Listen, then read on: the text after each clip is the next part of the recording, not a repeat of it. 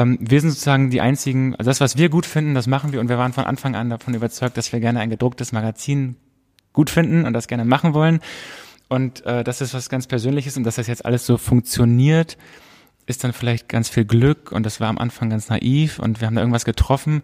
Aber ich glaube auch, dass die Leute merken, dass wir das unbedingt wollen und ähm, dass wir das selber cool finden.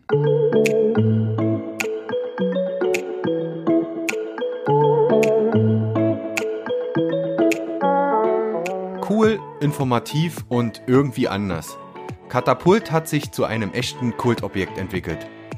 Seit seiner Gründung vor fünf Jahren schrieb das selbsternannte Magazin für Eis, Kartografik und Sozialwissenschaft eine echte Erfolgsgeschichte. Das vierteljährlich erscheinende Printheft, das voll und ganz in Greifswald produziert wird, lesen mittlerweile bundesweit fast 23.000 Abonnenten. Das sind Zahlen, von denen die großen Verlage in einer stark schrumpfenden Printbranche derzeit nur träumen können. Wie machen die das nur? Und damit moin und hallo zum Wellenrauschen Podcast Nummer 11. Mein Name ist Oliver Kramer und ich habe diesmal die schöne Hanse- und Universitätsstadt Greifswald besucht. Dort habe ich mich mit dem Chefredakteur des Magazins Katapult, Benjamin Friedrich, getroffen. Schon auf den ersten Blick fiel mir auf, dass es bei dem Magazin irgendwie anders zugeht. In den Redaktionsräumen und im Lager trifft man auf junge und motivierte Mitarbeiter. Irgendwie passt das auch zu der Machart von Katapult, dass äh, so jung und frech daherkommt. Da wird der Leser auch schon mal mit Arsch angesprochen, was natürlich bei herkömmlichen Magazinen ein No-Go wäre. Tatsächlich muss man mit dem Humor, den die Macher von Katapult an den Tag legen, erstmal klarkommen oder ihn besser verstehen. Da wird zum Beispiel auf einer Karte unter dem Motto sechs wahre Vorurteile über Hamburg die Hansestadt in Zonen wie Dönerinsel und Franzbrötchen aufgeteilt. In einer anderen Übersicht werden Punk- und Metal-Bands mit Namen den deutschen Städten zugeordnet. Oder Katapult erkennt auf einem 2-Euro-Stück der nordeuropäischen Länder einen Penis. Demgegenüber stehen hochbrisante politische und gesellschaftliche Themen wie etwa Frauenmorde in Südamerika oder die Anzahl und Herkunftsländer von IS-Angehörigen. Ziel von Katapult ist es, komplexe wissenschaftliche Erkenntnisse und Studien möglichst verständlich zu vermitteln und aus den Daten eben auch kuriose und skurrile Themen zu entwickeln. Oder wussten Sie, dass Mehlwürmer als Nahrungsalternative die beste CO2-Bilanz haben? Das und noch viel mehr gibt's jetzt im Wellenrauschen Podcast Nummer 11 mit Benjamin Friedrich. Ja, Benjamin Friedrich, äh, heute beim äh, Wellenrauschen oder im Wellenrauschen Podcast, äh, Chefredakteur vom Magazin Katapult aus Greifswald. Hallo Benjamin. Hi. Hallo.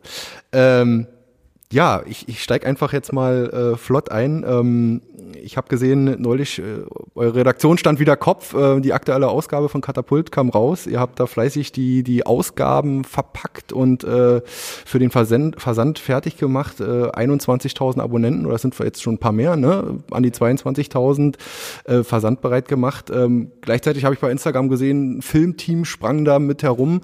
Also es sieht äh, momentan so aus, du und ihr habt viel zu tun. Genau, also speziell an diesem einen Tag, wo wir alles verpacken, da brauchen wir natürlich auch Hilfe von außen. Da reicht unser Team gar nicht mehr aus. Äh, da haben hier in Greifswald 33 Leute, Freunde, Bekannte, äh, Leute, die wir mal irgendwo getroffen haben in der Bar, äh, mitgeholfen, bei uns diese 21.000 Abos zu verpacken. Ähm, und es ging dann doch schneller als gedacht. Wir haben vorher berechnet, dass wir bis 0 Uhr arbeiten müssen. Das waren wir aber 17 Uhr fertig. Das heißt, ähm, vielleicht sind die, die wir eingeladen haben, viel bessere Packer als die alten Redakteure von Katapult. Also unsere Berechnungen äh, haben nicht ganz gestimmt. Ja, aber wie, wie muss man sich das vorstellen? Ihr, ihr ruft dann vielleicht Freunde, Bekannte an, da, da steckt ja auch viel Herzblut und äh, ja, ein Stück weit dann auch Ehrenamt drin, weil du hast ja nur eine begrenzte Zahl an, an festen Mitarbeitern. Ähm, das muss alles organisiert werden.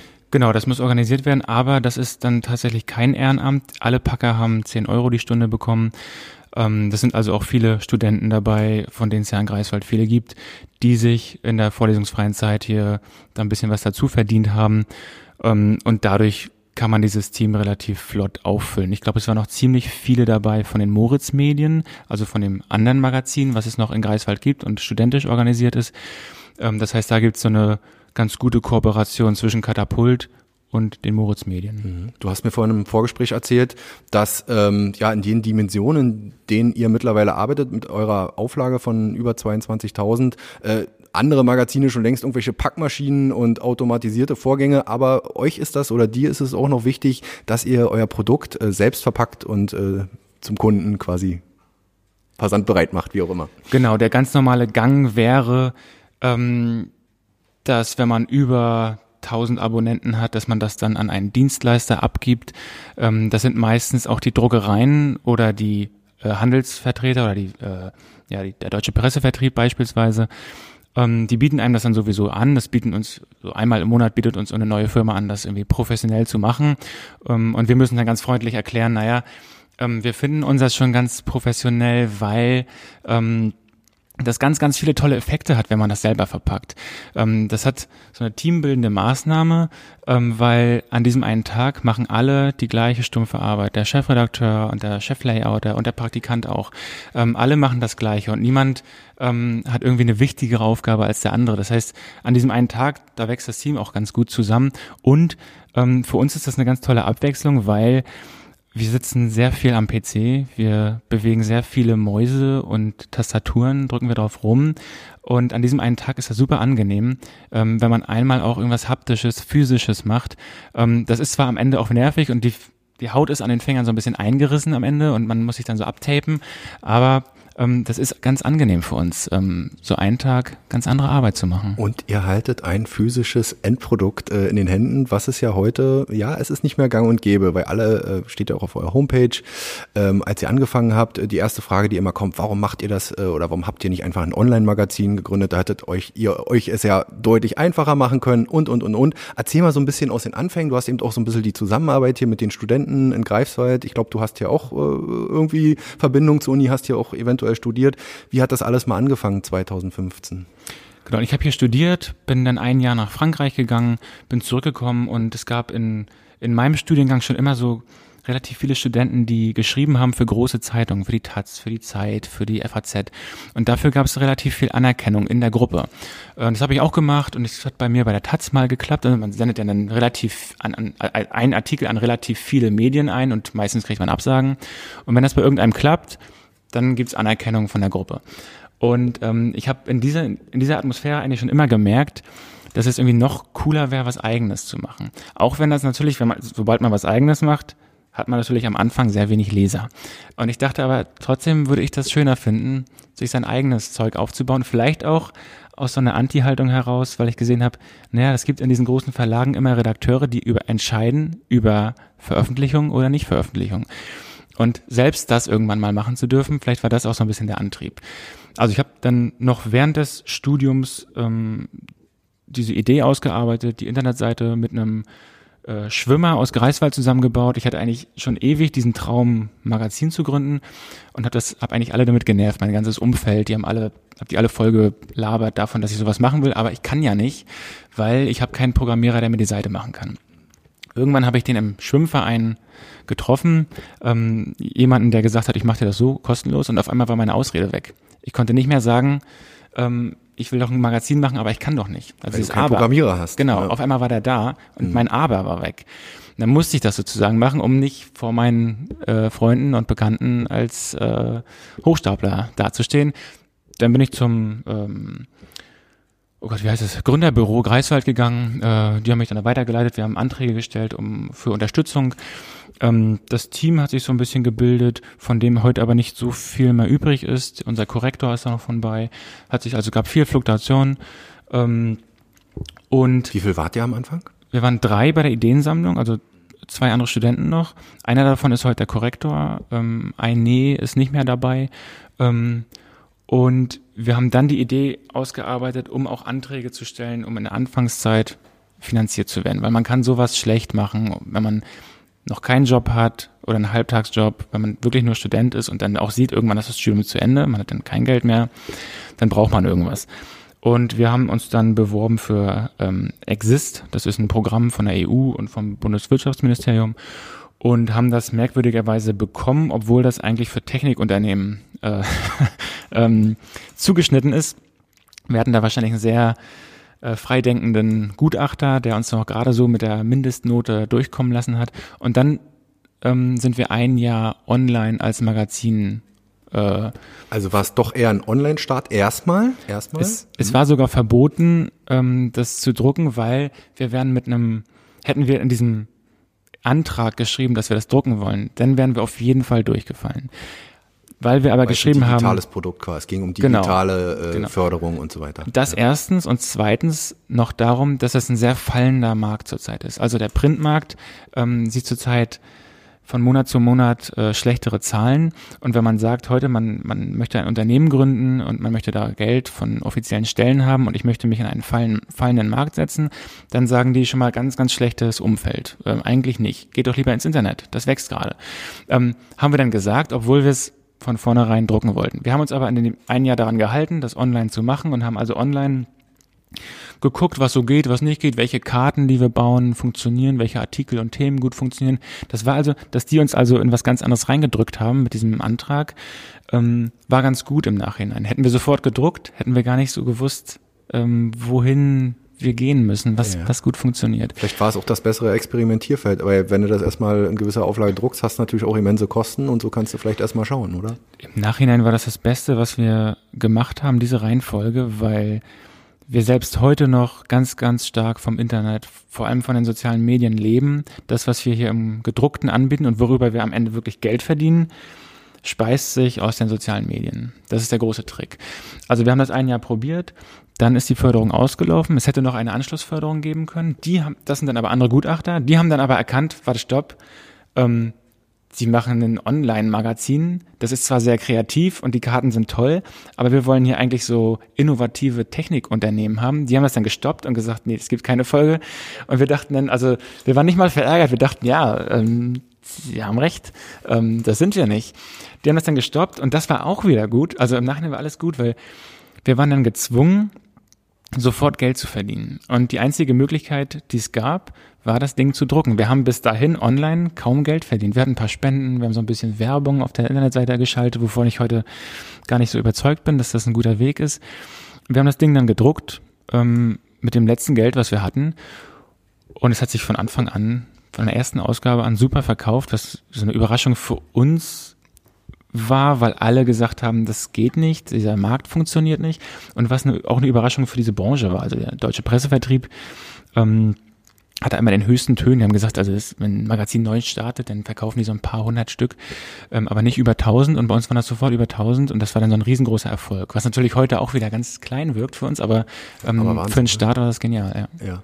Ähm, trotzdem damals die Überlegung, eine bewusste Entscheidung auf äh, Print zu gehen. Äh, trotz des schwierigen Marktumfelds, äh, viele, die es jetzt vielleicht nicht wissen, äh, schon 2015 war ja die, die Zeitungsbranche am Eruieren, äh, also sprich, ähm, äh, ja, nicht zum Zusammenbruch, aber die Auflagenzahlen sind stark rückläufig. Ähm, äh, auch, denke ich mal, im Magazinbereich äh, sieht hier und da äh, nicht so rosig aus. Ähm, trotzdem diese bewusste Entscheidung für Print. Das hat wahrscheinlich eine persönliche Begründung. Ähm, das ist, ne, wir haben ja ganz selten für Katapult irgendwelche Marktforschung betrieben und das gemacht, von dem wir dachten, oh, das passt gut in den Markt, das passt gut zu den Kunden oder zu den Lesern. Wir machen ja meistens Sachen, die wir gut finden. Das heißt, dieser alte Spruch, ähm, der Wurm muss dem Fisch schmecken, der funktioniert bei uns nicht. Bei uns müsste das eher heißen, das Angeln muss dem Angler Spaß machen oder so, weil ähm, wir sind sozusagen die einzigen, also das, was wir gut finden, das machen wir und wir waren von Anfang an davon überzeugt, dass wir gerne ein gedrucktes Magazin gut finden und das gerne machen wollen.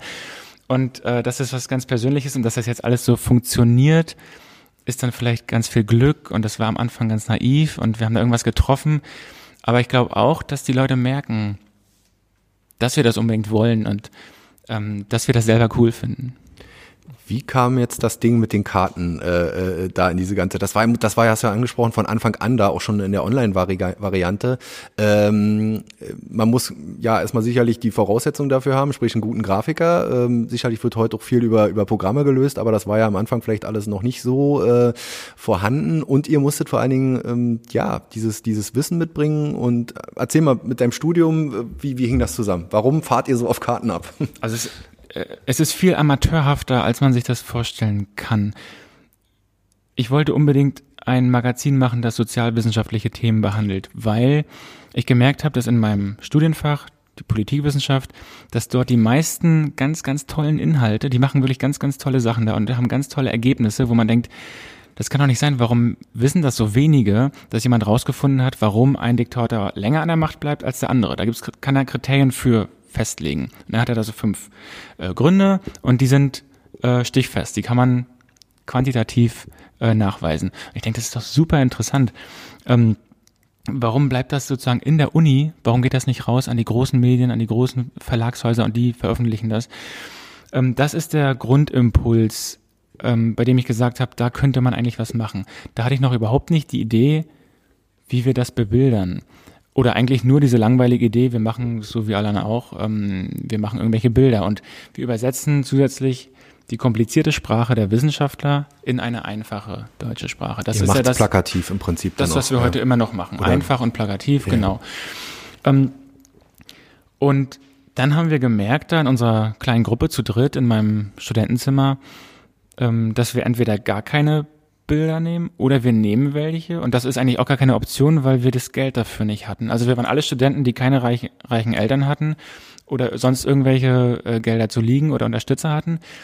Ähm, und deshalb waren wir eigentlich an einem Punkt, an dem wir aufgeben hätten können, weil wir wussten, ein Magazin, das nur aus Schrift besteht, kann nicht funktionieren. Das war mal so, dass das vor 50 Jahren funktioniert hat. Es gibt auch heute noch so ein paar Überlebende, ähm, die so ihren Leserstamm gefunden haben, die nur Schrift anbieten.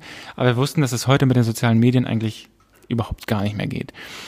Und dadurch ist uns erst aufgefallen, oder haben wir nach Alternativen gesucht und dadurch sind wir erst auf Karten und Grafiken gekommen, weil wir die selbst machen konnten. Und ich habe am Anfang gesagt, dass das sehr, sehr amateurhaft ist, die, die Entstehungsgeschichte. Wir haben uns das selbst beigebracht, obwohl wir das nie gelernt haben, nie ähm, irgendwo eine Ausbildung für gemacht haben, was in dem Bereich nicht so ungewöhnlich ist. Es gibt viele Photoshopper und Grafiker, die sich das selbst beigebracht haben, auch Programmierer, die auch sehr, sehr gute sind. Aber ich glaube, es gibt wenige, die sich was selbst beibringen und dann so ein großes Projekt damit starten. Ähm, ich glaube, das ist ähm, war zumindest sehr äh, selbstüberheblich und naiv am Anfang. Ja. Und da nimmt man sich ein Blatt Papier und äh, äh, malt mal was auf. Ähm, äh, ich will jetzt mal so ein bisschen den Sprung zu den zu den Themen äh, äh, bringen. Ähm, äh, wenn wir jetzt mal bei den kuriosen, lustigen oder skurrilen Themen äh, bleiben, also da würden sechs wahre Vorurteile über Hamburg war jetzt das das jüngste, ähm, wo dann die Hansestadt in Zonen wie Dönerinsel und Franzbrötchen aufgeteilt wird oder es wird dann eben über die Abgaswerte da äh, fabuliert oder es werden die Punk- und Metal-Bands der deutschen den deutschen Städten Städten zugerechnet oder das Paradebeispiel in dem Taz-Interview mit dem 2-Euro-Stück, äh, äh, dass die nordeuropäischen Länder sehen so aus wie ein Penis. Also ähm, wie kommt ihr auf eure Ideen? Ähm, vielleicht erstmal als Erklärung dafür, dass so viele ähm, merkwürdige Themen auch vorkommen. Ähm, was wir ja machen, ist eine ganz, ganz äh, skurrile Sache. Wir mischen ganz ähm, akkurate wissenschaftliche Themen mit humoristischen Themen. Das trauen sich eigentlich keine Verlage. Entweder gibt es die Satiriker, die Titanic, den Eulenspiegel, oder es gibt die ernsthaften Journalisten. Aber dass Leute das beides zusammenpacken und auch nicht in Rubriken packen und sagen, hier, das ist übrigens Satire und das nicht. Nee, wir lassen, bei uns muss das der Leser selber erkennen. Ähm, und das verstehen am Anfang viele nicht, meine Oma zum Beispiel auch nicht so sehr. Es gibt so ein paar Leute, die haben damit Probleme, ähm, lernen das dann aber mit der Zeit und irgendwann ähm, gewinnen sie das lieber als alles andere. Dass man nicht sofort erklärt, hier, das ist übrigens Satire, ähm, das musst du so lesen, sondern dass die selber damit umgehen können. Okay, wie kommen wir auf diese Themen? Ähm, es ist mittlerweile in der Redaktion, die wir hier gegründet haben, so eine spezielle Herangehensweise. Wir lesen Artikel von anderen Zeitungen und Magazinen und haben da, glaube ich, einen ganz speziellen Blick. Ähm, wir lesen die Artikel so, wie sie sonst keiner liest. Wir scannen die eigentlich nach Zahlen und Daten und danach, ob man die irgendwie in eine Karte packen kann oder in, in, in Zahlen, die wir einfach aufeinanderfolgend als trockene Zahl veröffentlichen. Also es ist eine Rubrik von uns, trockene Zahlen. Und entweder entsteht dadurch was Schlechteres als das, also vorher war das ja ein Fließtext in der Zeitung und wir machen eine Karte daraus. Entweder ist das schlechter und das war wirklich gut im Fließtext aufgehoben oder es entsteht was viel, viel Besseres. Und das ist zum Beispiel so eine Deutschlandkarte, wo die lustigsten Punkbandnamen. Wenn das als Liste irgendwo aufkommt, ist das schon gut, das ist lustig. Aber dass die Leute dann noch erkennen, ist das in meiner Region und wo kommen die her und wo kommen die lustigsten aus Bayern oder sonst woher, ähm, das ist dann nochmal viel besser. Als äh, ein sehr gutes Beispiel ähm, ist das, glaube ich, ich weiß nicht mehr, ob das Handelsblatt, irgendeine Zeitung hat darüber berichtet, dass in einem Bundesland in Deutschland nicht Coca-Cola Marktführer ist, sondern Vita Cola. Und das stand im Fließtext. Das ist eine tolle Nachricht, weil das so ein, hat so ein, ne, ein einziges Bundesland ist anders, das heißt, das hat so ein Asterix- und Obelix-Moment. Ein, ein Dorf wehrt sich äh, gegen den großen äh, Player aus den USA. Und das war bei denen schon erfolgreich. Und wir haben das nur in eine Karte gegossen, in dem alle, also in dem 15 Bundesländer äh, rot markiert waren, weil sie Coca-Cola als Marktführer hatten und eins grün das Vita Cola. Das war Thüringen übrigens. Und diese Karte wirkte bestimmt 20 Mal mehr und hatte eine 20 Mal höhere Reichweite als vorher in dem vorigen Magazin, ähm, weil einfach die Karte viel, viel besser visualisiert, worum es geht und auch darstellt, dass sich ein Bundesland ähm, sozusagen anders verhält als alle anderen. Und da funktioniert das wunderbar. Und so entstehen unsere Karten, dass wir eigentlich eine besondere Art zu lesen haben. Und man braucht dann irgendwie, ja, irgendwie den Dreh, aber das lernt man wahrscheinlich mit der Zeit, wenn man dann äh, 5, 10, 15, 20 Mal das gemacht hat, dieses diesen Dreh, das zu transferieren von einem Artikel auf eine Karte. Das ist auch nicht so einfach. Genau, also das, das zu erkennen. Ja, das gibt auch immer wieder Phasen, in denen wir das dann lange Zeit nicht finden, wo wir dann denken, Mensch, wir haben jetzt ganz viele ernste Sachen. Unsere Leser erwarten aber von uns genau diese Mischung aus ernsten und nicht ernsten. Wir müssen mal wieder was finden. Wenn man dann noch Druck hat, dann passiert es natürlich erst recht nicht. Das heißt, ähm, wir sind da auch keine äh, Maschinen, die das jeden Tag produzieren können. Das ist ja so ein Plop-Effekt ähm, immer. Also es muss, es muss, äh, es ist einfach ein kreativer Denkprozess, wie bei allen anderen auch, und bei Journalisten auch und äh, äh, auch bei Wissenschaftlern, aber äh, es kommt nicht von, ja. von heute auf morgen. Es kann sein, dass wir das produzieren wollen und das auch manchmal schaffen. Zum Beispiel, du hattest ja vorhin angesprochen, diese Vorurteilskarten über die Bundesländer, dass manche Regionen dort, oder wir haben das eigentlich lustig gemacht über die Regionen in Deutschland. Ähm, und aber uns natürlich versteckt hinter dieser Metaebene und gesagt, das sind wahre Vorurteile, die haben wir nicht, die haben die Menschen, äh, damit wir aus der äh, Schusslinie sind. Und das haben wir für Mecklenburg-Vorpommern gemacht, das haben wir für Deutschland gemacht und das ist unfassbar äh, verbreitet worden in den sozialen Medien, im Internet, ähm, in, in, auf Kanälen, die wir nicht mal kennen. Ähm, und dann haben wir entschieden, okay, wir machen das jetzt für alle Bundesländer. Und dann denkt man natürlich, ja, das wird dann auch bei allen funktionieren und das ist dann total, total einfach. Das hat ja für MV in Deutschland war das auch einfach zu produzieren. Und dann merkt man erstmal, was das für ein harter Job ist für fremde Bundesländer, die man nicht so genau kennt, wenn man hier oben im Norden in MV hockt, ähm, für die solche Witze zu produzieren. Man muss ja erstmal wissen, was die Eigenarten und die Vorurteile von solchen äh, von anderen Bundesländern sind, um die Witze zu produzieren. Das war eine der härtesten Sachen, ähm, die ich je mitgemacht habe sozusagen strukturiert Witze zu produzieren für fremde Regionen, in denen man sich nicht so gut auskennt und sich erst sehr viel anlesen muss, damit es auch funktioniert. Wie, wie funktioniert das? Das wäre jetzt noch eine Frage gewesen für später, aber ich würde das jetzt schon mal fragen bei den Lust, selbst bei den lustigen Sachen. Ähm, wie, wie, wie geht ihr da die Recherche an? Ist, ist das viel übers Netz? Ihr müsst ja auch Leute kennen, die vielleicht äh, aus der Region stammen. Ich muss ganz ehrlich gestehen, ähm, bei, bei Sachsen-Anhalt, da, äh, da kommen wir auch noch zu, wie die Leute reagieren, also wie das Feedback so ist. Da, äh, weil ich elf Jahre lang in Sachsen-Anhalt gelebt habe, ich bin da nicht geboren, ähm, äh, fühlte ich mich dann direkt ein bisschen angepisst, äh, weil, äh, äh, weil, weil, weil ich einfach dachte, das stimmt doch gar nicht, mhm. das kann doch nicht sein, das ist mhm. doch völlig falsch dargestellt, da gibt's doch nicht nur plattes Land, äh, mhm. da, das ist doch ganz anders mhm. und äh, da, man muss doch nur die Börde sehen.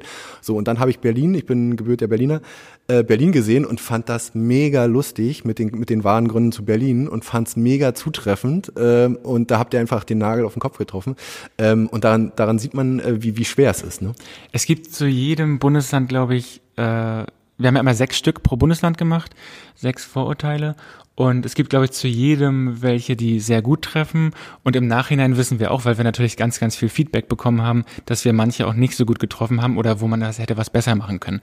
Das weiß man aber natürlich erst, wenn man diese massenhaften E-Mails dann im Nachhinein äh, bekommt. Trotzdem hat wahrscheinlich irgendwo immer was, was, was funktioniert. Ähm, ja, wie gehen wir daran? Das ist wirklich eine ganz, man denkt so Witze, das funktioniert so einfach oder da hat man mal diesen einen Einfall und dann ist es da. Aber ähm, man muss sich sehr lange mit einem Bundesland beschäftigen und gucken, was ist denn da, wie ist denn das aufgebaut, wo gibt's Berge, wo gibt's Wälder, wo sprechen die Leute vielleicht ein Wort anders aus, wo wird irgendwas Spezielles eine spezielle Mahlzeit oder irgendein Essen hergestellt, äh, das man sonst nicht kennt. Ähm, um solche Witze zu produzieren und nicht nur immer auf äh, Regionen zu gucken, die irgendwie äh, rechts wählen oder nicht rechts wählen. Das sind ja so die Standardwitze, ähm, dass man sich anguckt, wo wo politische Aktivitäten äh, vorherrschen. Ähm, und das dauert halt sehr, sehr lange. Und es kann auch sein, dass man ganz viel Information gesammelt hat und trotzdem kein Witz draus wird. Ähm, ne, Holt ihr euch da auch Rat von äh, externen Leuten, also von aus, aus äh, genau, von Wissenschaftlern oder Sozialwissenschaftlern? Genau, also bei den Witzen nicht. Ähm, da ist eigentlich meistens eher die Frage, ist der Witz jetzt zu hart für die Wissenschaftler? Springen die ab? Ne? Weil wir müssen diesen Spagat schaffen die für alle Wissenschaftler gangbar zu sein und gleichzeitig ähm, diesen Spaßmodus zu fahren. Und bisher war das immer so, dass die Wissenschaftler falsch eingeschätzt werden. Und auch wir haben die falsch eingeschätzt. Die sind nicht humorbefreit. Die haben halt den Job, dort ernste Sachen zu machen. Aber wenn wir in unserem Magazin auch witzige Sachen machen, finden die das auch witzig. Und wir dachten immer am Anfang, oh scheiße, nicht, dass wir hier übertrieben haben und die sich beleidigt fühlen oder irgendwas. Und die haben jedes Mal gesagt, total genial. Ähm, die Tipps nach denen du fragst, ähm, von den Wissenschaftlern holen wir uns aber sehr wohl, wenn wir wissenschaftliche Themen behandeln. Und das machen wir ja auch ähm, größtenteils im Magazin, ähm, wenn wir dort über Studien berichten und nicht weiter wissen oder ähm, irgendeine Sache nochmal erklärt bekommen müssen, weil wir da nicht fünf Jahre zu geforscht haben, sondern der Wissenschaftler, dann rufen wir die an dann schreiben wir denen eine E-Mail und ähm, die klären das mit uns ab, kriegen im Nachhinein ein Exemplar, das sich noch angucken können und verbreiten das sogar noch in ihrem Umfeld. Ähm, also da sind wir sehr, sehr eng mit den Wissenschaftlern und wir haben da mittlerweile ein Riesennetz ähm, aufgebaut ähm, mit Leuten, die, mit denen wir kooperieren. Was ja auch wichtig ist. Äh, bevor wir dazu kommen, äh, zu den vermeintlich äh, ernsteren Themen, vielleicht noch eine Frage zu den lustigen, skurrilen Themen. Ähm, ich habe auch den Eindruck, dass das gerade in sozialen Netzwerken, und ich glaube, das ist auch dieser Effekt, der da einsetzt, eben einschlägt wie eine Bombe. Wenn da eben so eine Karte ist, das ist plakativ, das passt eben zu diesem Häppchen-Medium Instagram, zu diesen Häppchen-Medien Facebook. Ähm, ist das dann auch gerade das jüngere Publikum, äh, wo man sagt, die würden ja lesen in der Regel kein Printmagazin, die dort eben äh, anspringen, dann später vielleicht auch ein Magazin abonnieren oder auch nicht, äh, aber auf jeden Fall zur Erhöhung eurer Followerschaft äh, äh, beitragen, die dann eben auf sowas eben auch anspringen? Genau, wir haben, wir können das sogar ganz genau auslesen, bei welchen sozialen Medien wir welche Altersgruppen haben. Äh, bei Facebook sind ja mittlerweile die nicht mehr so die ganz die Jugendlichen, ne, da geht das schon so irgendwie von 30 bis 50. Ähm, bei Instagram sind die Leute klar unter 30 und jetzt bei TikTok, im ganz neuen Medium, äh, sind die Leute noch nicht volljährig. Und wir sehen natürlich, dass wir zurzeit bei Instagram, glaube ich, am stärksten sind. Also das heißt, ähm, Leute unter 30 dort ähm, für das Magazin begeistern können. Und das ist auch so ein bisschen der Trick an unserem ganzen Konzept, dass wir diese lustigen Sachen, ähm, dass wir das mit denen schaffen, eine ganz, ganz hohe Be Verbreitung zu äh, herzustellen. Ähm, das wird von allen geteilt, das wird sich in der Familie und bei Bekannten gezeigt. Und dann sehen die Aha Katapult Magazin, die machen da lustige Sachen und dann kommen aber wieder wissenschaftliche Studien, die wir vorstellen. Ähm, und unsere Hoffnung ist, und das funktioniert ja anscheinend, dass wir über diesen Witz die Leute zu diesen ernsthaften äh, Studien bringen können. Ähm, und das Magazin ist am Ende natürlich dann nicht eine, das ist dann nicht nur wissenschaftlich, sondern hat auch wieder beides, dass wieder beides bedient wird. Ähm, aber das ist der große Trick, dass wir sozusagen nicht nur diese wissenschaftlichen Themen ansprechen, weil dann hätten wir das gemacht, dann hätten wir wahrscheinlich heute ähm, diese Blase nicht durchbrochen, dass dann wieder nur Studenten und Wissenschaftler und, uns lesen, die sowieso sich für diese Themen interessieren oder interessieren müssen aus beruflichen Gründen, sondern wir haben es geschafft, Leute für diese Themen zu begeistern, die eigentlich überhaupt nichts damit zu tun haben, die vielleicht sogar nicht an der Uni waren oder auch nicht den höchsten Bildungsabschluss haben. Ähm, das war ja mal das ursprüngliche Ziel, die Studien rauszutragen an die Bevölkerung, egal ähm, wie hoch der Bildungsgrad ist. Und das ist sozusagen das Einfallstor, die Komik und der Humor. Okay. Trotzdem muss ich gestehen, wo ich das erste Mal sozusagen dann äh, bei Instagram euch da gefolgt bin und durchgescrollt habe, dass da sprachst ja vorhin noch deine Oma an. Ähm, man, man hat erst die skurrilen Sachen und dann kommen die wirklich ernsten Themen. Also ich habe jetzt mal die neuesten äh, äh rausgesucht. Da geht es eben um Frauenmorde in Lateinamerika. Ähm, da wird über die Anzahl und die Herkunftsländer von IS-Angehörigen äh, sozusagen die Statistiken aufgemacht und zuletzt ähm, ja durchaus auch kritische Beiträge eben äh, zu den Wahlen in Israel, wo auf den Annexionsplan von noch Regierungschef Benjamin Netanyahu äh, im Prinzip verwiesen wird. Ähm, äh, wie, wie, wie schwierig ist das dann jetzt äh, an die an die wirklich harten äh, Themen, Stichwort auch, du hast vorhin rechts äh, angesprochen, äh, ranzugehen und da diesen Spagat hinzukriegen? Für uns ist das gar nicht schwierig in der Redaktion, weil wir natürlich auch so eine eingeschworene Gruppe hier sind und die Leute, die wir jetzt auch zusätzlich einstellen, die kennen das ja auch, diesen die kennen das, diesen, diesen Spagat ja schon lange und wissen, worauf sie sich einlassen. Aber es ist, glaube ich, für die Leser manchmal so eine Achterbahnfahrt, die sie da mitmachen müssen. Und wenn wir, das kann passieren, dass wir am, an einem Tag irgendeine lustige Karte über Bier haben, oder die äh, interessantesten oder die, die äh, erfolgreichsten Biersorten in, in, den Bundesländern oder irgend so, so eine, eine rein ähm, informative äh, Karte, die aber eigentlich eher nur lustig sein soll. Ähm, und am nächsten Tag Israel und die Siedlungsgebiete, dann kann das sein, dass das bei den Lesern ähm, ja, so ein, so ein ungutes Gefühl auslöst, dass sie nicht genau wissen, wo sie hier eigentlich gelandet sind, in welchem komischen Medium. Und da gibt's natürlich harte E-Mails, da gibt's harte Kommentare. Ähm, und wir sind darauf, also das tut in dem Moment sehr weh dann, natürlich, wenn man harte Kommentare kriegt, aber wir sind da auch sehr stolz drauf, dass wir nicht so eine Blase gebildet haben, woraus auch immer. Das ist ja bei manchen Verlagen ist das eine Blase aus, wir machen Wissenschaft oder wir machen linke oder liberale oder grüne Themen. Ähm, und bei uns sind die Leser so divers, ähm, dass sie sich jedes Mal an irgendwelchen Sachen stören. Und das ist eigentlich ganz gut auch für uns als Korrektiv, dass wir da wirklich so einen Demograf, demografisch, demografischen Querschnitt haben und nicht eine Gruppe der Bevölkerung. Also wir finden das ganz gut, auch wenn es sehr hart ist.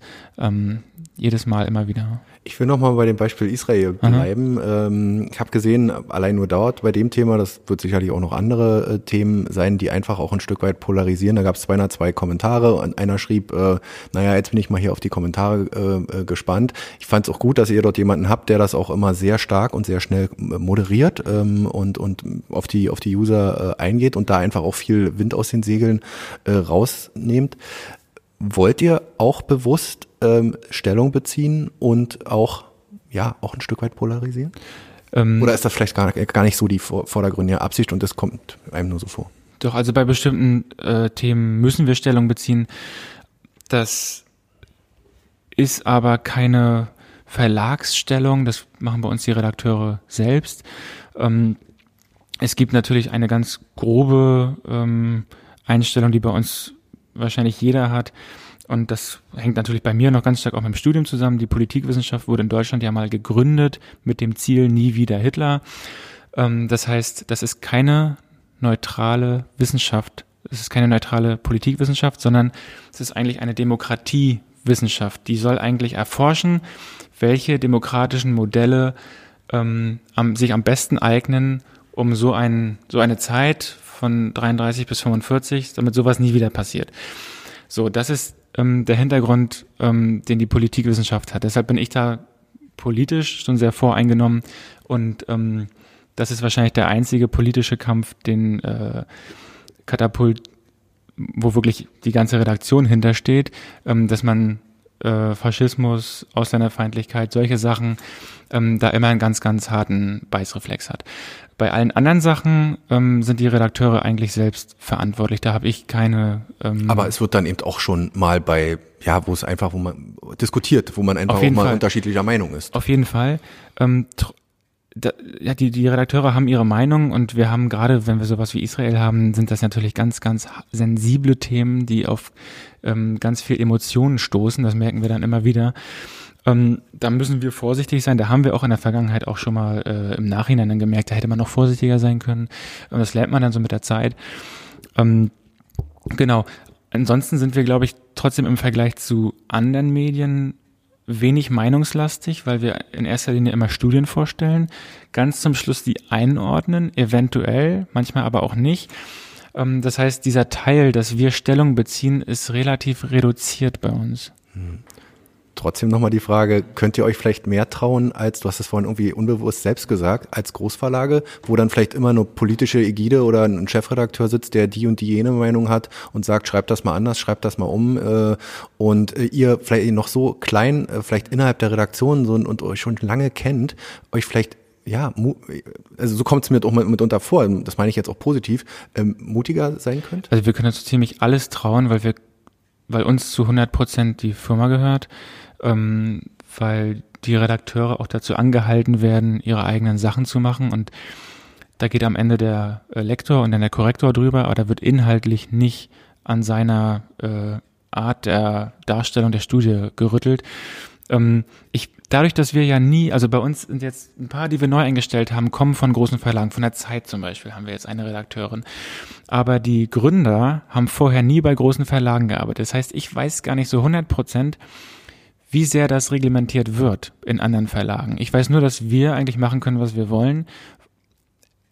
Das Einzige, was wir bedenken müssen, ist, verlieren wir Leser oder nicht. Aber wir haben niemanden sozusagen irgendeinen äh, Mogul, der uns äh, beobachtet und sagt, nee, das Cover könnt ihr nicht machen. Ähm, wir haben, glaube ich, auch schon ganz viele Sachen gemacht, die im regulären Ver Verlagsbereich nicht machbar wären. Genau, und dann ha, äh, habe ich gelesen, ähm, äh, auch in dem Taz-Interview, dass ihr ähm, ja äh, irgendwo gemeinnützig organisiert seid, also im Sinne von, ihr, ihr verdient schon Geld damit und ihr wollt eure Mitarbeiter bezahlen, aber es geht jetzt vielleicht nicht vordergründig darum, äh, große Gewinne äh, zu erzielen und ihr seid vor allen Dingen eigenständig, ihr seid nicht von einem großen Verlag äh, kontrolliert. Genau, wir wollten von Anfang an äh, damit nicht reich werden. Und also das kann ja, das passiert, glaube ich, ganz vielen Studenten, die was gründen. Und dann, wenn sie erfolgreich sind, dann kann das aber umkippen und man sieht, oh, da kann man Geld mitmachen und dann macht man das vielleicht auch. Und wir haben das dadurch abgesichert, dass wir unsere Rechtsform so gewählt haben, dass wir gar nicht uns privat daran bereichern dürfen. Wir sind eine gemeinnützige Unternehmergesellschaft.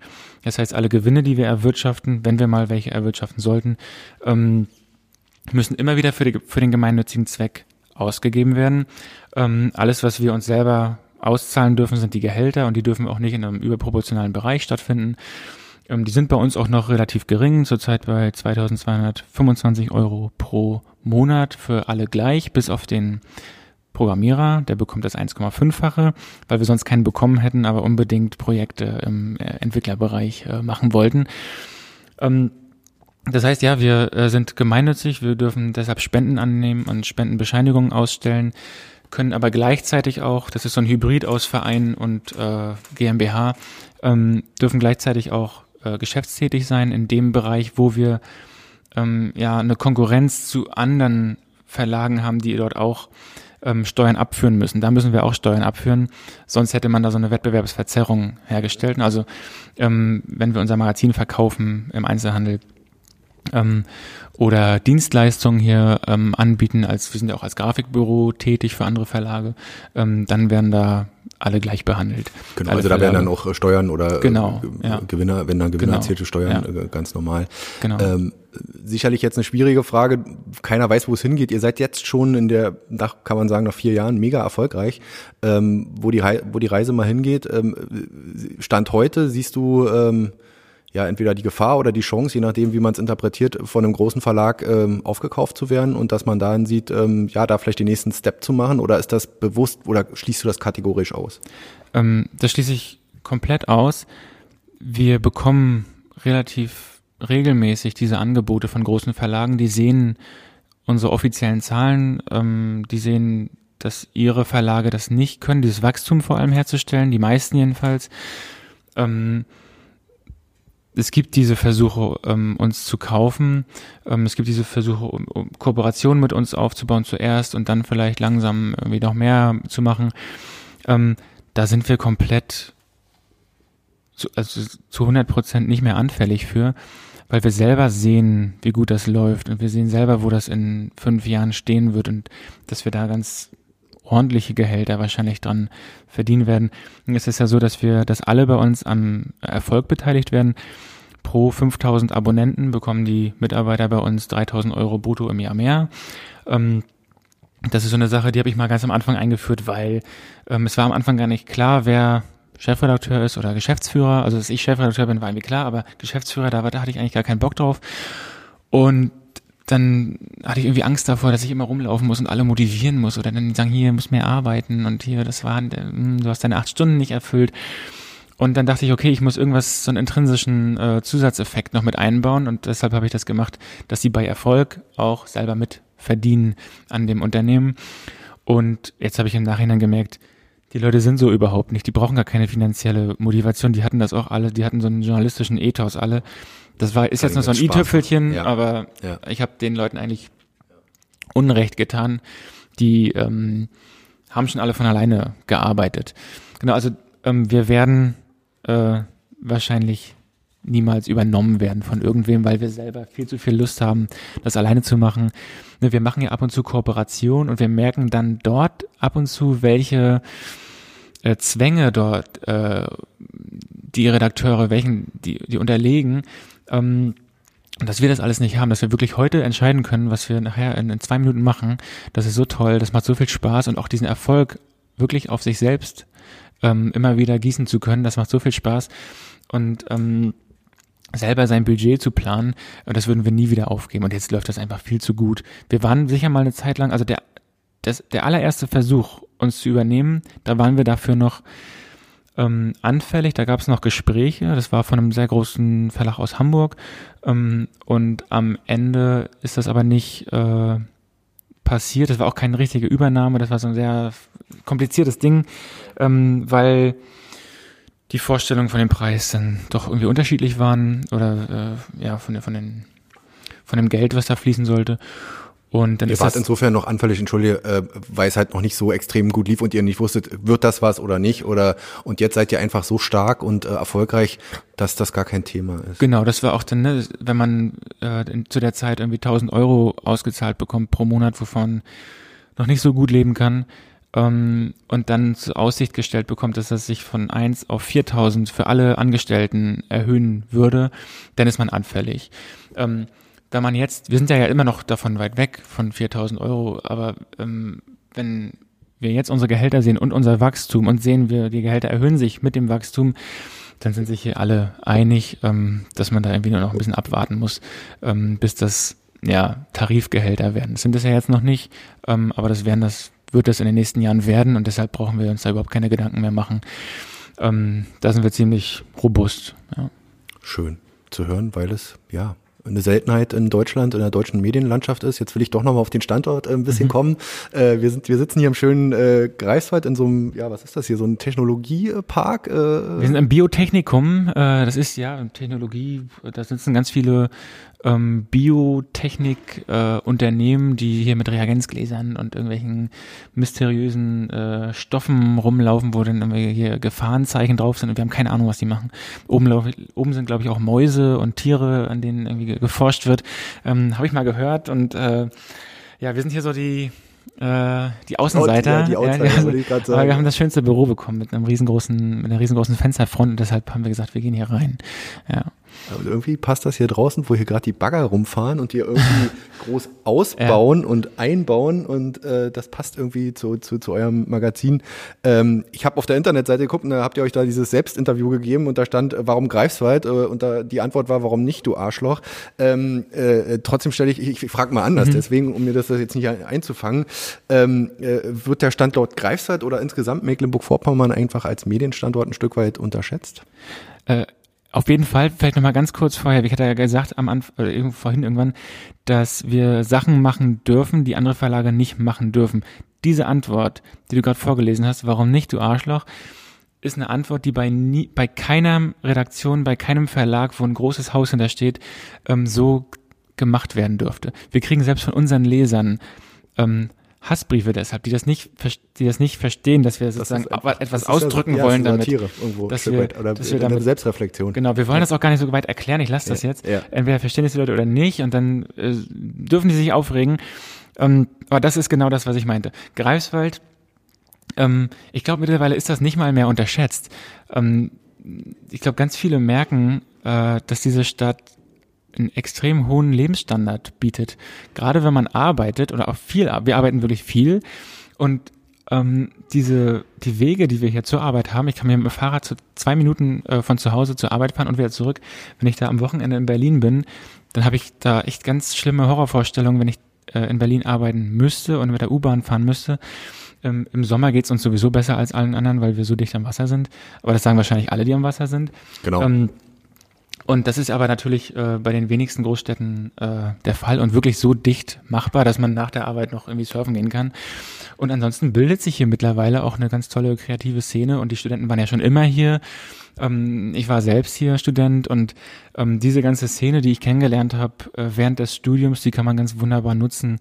Ähm, es hat natürlich auch Nachteile, in der Kleinstadt zu sein, aber bis jetzt sehe ich ähm, die Vorteile im ganz, ganz massiven äh, in der Überzahl. Also äh, ich könnte mir das überhaupt gar nicht vorstellen, in eine vor allem in eine größere Stadt zu gehen. Das ist die perfekte Größe zurzeit. Aber werdet ihr oft mit der Frage konfrontiert, dass ihr sozusagen jetzt sagen wir mal so eine Magazinlandschaft in Deutschland, da wird viel in Hamburg, in Köln, in Berlin produziert, ähm, äh, dass ihr Exoten seid? Ja, nicht nur das, auch dass sich bei uns welche bewerben ähm, und dann sich sicher waren, dem, bei dem Zeitpunkt, äh, als sie die Bewerbung geschrieben haben, dass das in Berlin sein muss oder in, in Hamburg. Irgendwie aus die merken schon von unserem, äh, von unserer Sprache und so, dass das irgendwie aus dem Norden sein muss. Aber äh, sie denken, das ist schon irgendwie eine größere Stadt. Und dann kriegen sie vielleicht eine Bewerbungseinladung Einladung und äh, sehen dann erst scheiße, sie müssen, da, sie müssen so weit in den Norden fahren. Ähm, dann haben die natürlich erstmal so einen Dämpfer und denken, boah, wo habe ich mich dann da beworben? Dann kommen die hierher und finden es dann das ist so ein typisches Kleinstadtding, ne? dass man so eine Kleinstadt nach ein paar Wochen dann irgendwie lieben lernt. Ähm, das, glaube ich, haben ganz viele Kleinstädte, die dann auch so schick sind wie Greifswald, ähm, wo irgendwie alles ganz toll wieder aufgebaut wurde und äh, renoviert wurde, ähm, dass sie das, dass sie irgendwann sagen, boah, ich, ich will nicht mehr in die größere Stadt, das ist hier genau mein Ding. Und das passiert äh, relativ häufig. Schön. Also äh, du hast es auch vorhin angesprochen, ihr stellt Leute ein, ihr sucht Leute oder habt Leute gesucht und ähm, die kommen teilweise auch ähm, von, von überall her. Genau, wir sind jetzt äh, 16 äh, Mitarbeiter haben wir jetzt bei Katapult. Und ähm, die letzten, die wir eingestellt haben, sind Programmierer ähm, aus Leipzig, aus, aus wirklich allen Städten, aus dem Süden. Jetzt glaube ich, die, äh, gestern sind zwei neue gekommen, aus einer aus Österreich, aus Lienz und einer aus Hamburg. Ähm, das ist das Positive an Katapult. Wir haben so eine große Reichweite, dass wir, wenn wir Bewerbungen ausschreiben und das über unsere sozialen Kanäle jagen, ähm, dass sich dann die Leute auch von überall ähm, melden. Viele vermuten, dass wir hier ähm, das Personal so von der von der Uni irgendwie herbekommen. Das passiert ab und zu, also von der Greifswalder Universität, dieses ja sehr groß ist für die kleine Stadt. Ähm, und das ist ab und zu der Fall, aber es ist nicht der ähm, der entscheidende Faktor. Der entscheidende Faktor ist, dass wir so bekannt sind ähm, im Internet, ähm, dass sich genug Leute melden, wenn wir eine Ausschreibung äh, raushauen. Nun leben wir ja äh, in einer sehr schnelllebigen Zeit, deswegen frage ich jetzt nicht, wo steht Katapult in zehn Jahren, sondern äh, wo steht Katapult in fünf Jahren? Ich habe bei, beim ich habe die Frage schon mal beantworten müssen vor zwei Jahren und habe mich da total äh, verschätzt, ähm, weil wir dann doch viel schneller gewachsen sind. Wir haben jetzt eigentlich wir sind jetzt zu einem mittelgroßen Verlag geworden. Wir waren lange Zeit ein kleiner Verlag, ne, dem so Spezialisten gelesen haben oder so Liebhaber. Jetzt haben wir gemerkt, dass wir doch ziemlich massenkompatibel sind, was wir ja von Anfang an sein wollten. Und ähm, jetzt muss eigentlich das Ziel bei uns sein, dass wir zu den Großen aufschließen, dass wir zum Fokus, zumindest im Abo-Bereich, zum Fokus, zum Stern, die haben gar nicht so viele Abos, die verkaufen relativ viel ähm, im Einzelhandel, was aber wirklich immer schwächer wird und der Abo-Bereich ist eigentlich einer, der in der Branche gerettet werden kann. Ne? Das macht die New York Times vor die ganz großen. Da sieht man, Abos funktionieren wieder. Das ist ja auch so ein bisschen, ähm, wird ja vorgelebt auch von den ganzen Streaming-Diensten, Spotify, Netflix, das sind alles Abo-Modelle. Aber dass Leute im Laden was kaufen, ähm, das wird immer schwerer. Und im Abo-Bereich wollen wir an diese ganz großen äh, Player in Deutschland ran. Ähm, das ist irgendwie hart und vielleicht auch ähm, naiv, aber das war es auch schon, als wir Katapult gegründet hatten und damals gesagt hatten, wir wollen den Cicero einholen, den wir jetzt bald einholen. Ähm, das war auch schon verhoben und das war auch ein ganz merkwürdiges Ziel, was wir damals hatten. Ähm, aber wir merken, dass das eigentlich äh, machbar sein muss. Okay.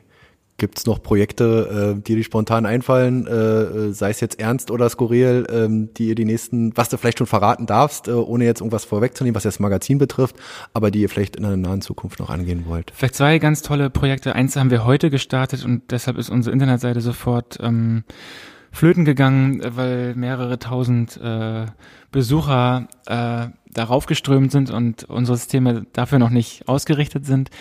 Ähm, das heißt, da müssen wir noch nacharbeiten. Wir haben heute den Lesomaten ähm, veröffentlicht. Das ist ein Programm, der genauso funktioniert wie der Valomat, nur nicht für Parteien, sondern für Zeitungen und Zeitschriften. Das heißt, man beantwortet 29 Fragen und danach gibt der Lesomat aus, welche Zeitung, welche Zeitschrift am besten zu einem passt. Das haben wir vorhin veröffentlicht bei Facebook, Instagram, Twitter und ähm, die Leute sind total drauf abgegangen, haben alle ihre Ergebnisse bei uns gepostet und sich gefreut, wenn Katapult vorne kam, aber auch irgendwie fand es interessant, wenn es nicht vorne kam.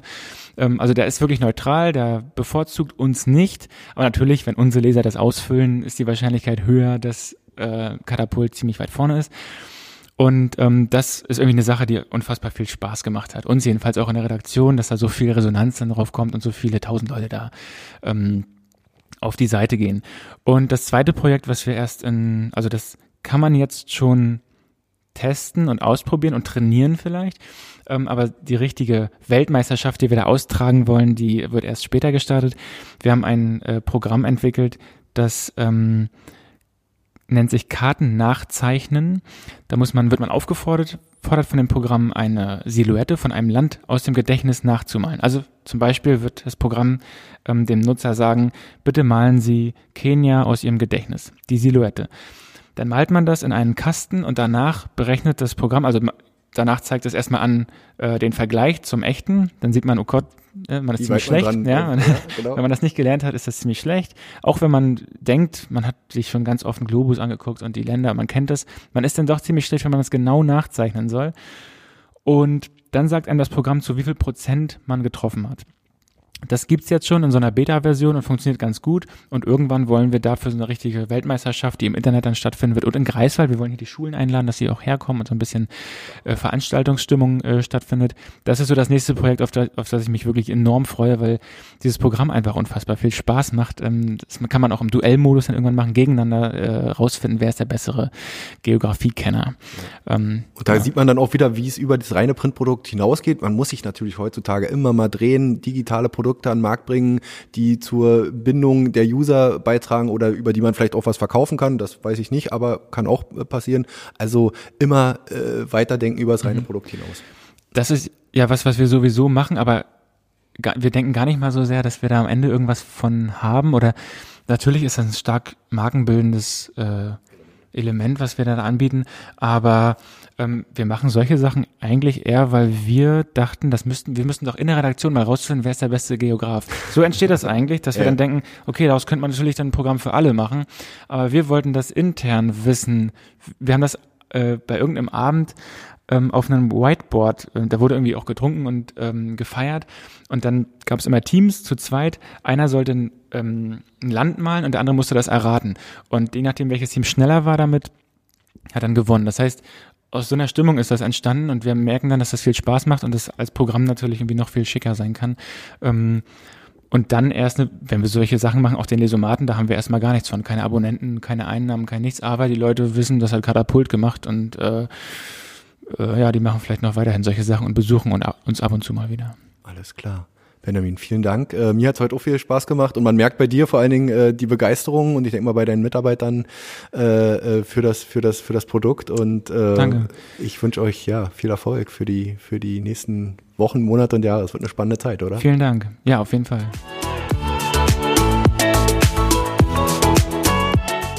Der Podcast mit Katapult-Chefredakteur Benjamin Friedrich ist auf unserer Homepage unter www.wellenrauschen-mv.de abrufbar.